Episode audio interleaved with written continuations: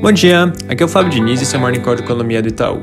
Começando pelos Estados Unidos, na sexta-feira, o discurso do presidente do Fed, Jerome Powell, no evento anual Jackson Hole, confirmou o início do processo de retirada de estímulos esse ano.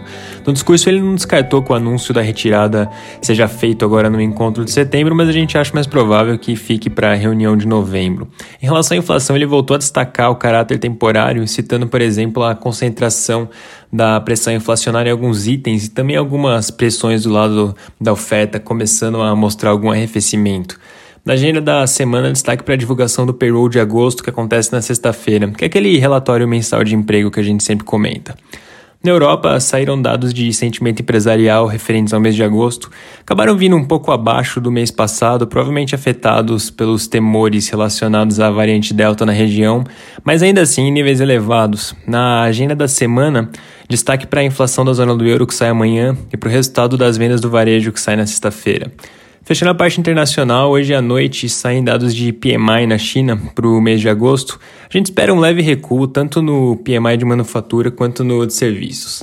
Passando para o Brasil, na sexta-feira a ANEEL anunciou a bandeira tarifária de setembro, foi mantida em bandeira vermelha 2, conforme já era esperado, e lembrando aqui que deve ser divulgado os novos valores que vão ser cobrados nas bandeiras tarifárias ao longo da semana, possivelmente amanhã. Conforme a gente tem comentado, esse aumento pode trazer impactos bem relevantes para a inflação, então é importante ficar de olho nisso. A agenda da semana traz como principal destaque a divulgação do PIB do segundo trimestre na quarta-feira, e além disso, amanhã sai a taxa de desemprego do mês de junho e na quinta-feira sai a produção industrial do mês de julho. Na parte política, as discussões relacionadas a todo esse impasse na questão dos precatórios devem permanecer no centro das atenções. É, o relator do tema na CCJ, a Comissão de Constituição e Justiça da Câmara dos Deputados, pode apresentar um parecer sobre o tema em breve. Então a gente deve ter mais notícias nessa frente também logo logo. Caminhando para o final, a FGV divulgou agora há pouco a confiança tanto do setor de serviços quanto do comércio. Confiança de serviços teve uma leve alta de 1,3 agora no, no mês de agosto, enquanto a confiança do comércio ficou estável. Lembrando aqui que agora, com essas divulgações foram concluídas as, os dados de confiança referentes ao mês de agosto, que tiveram resultados mistos.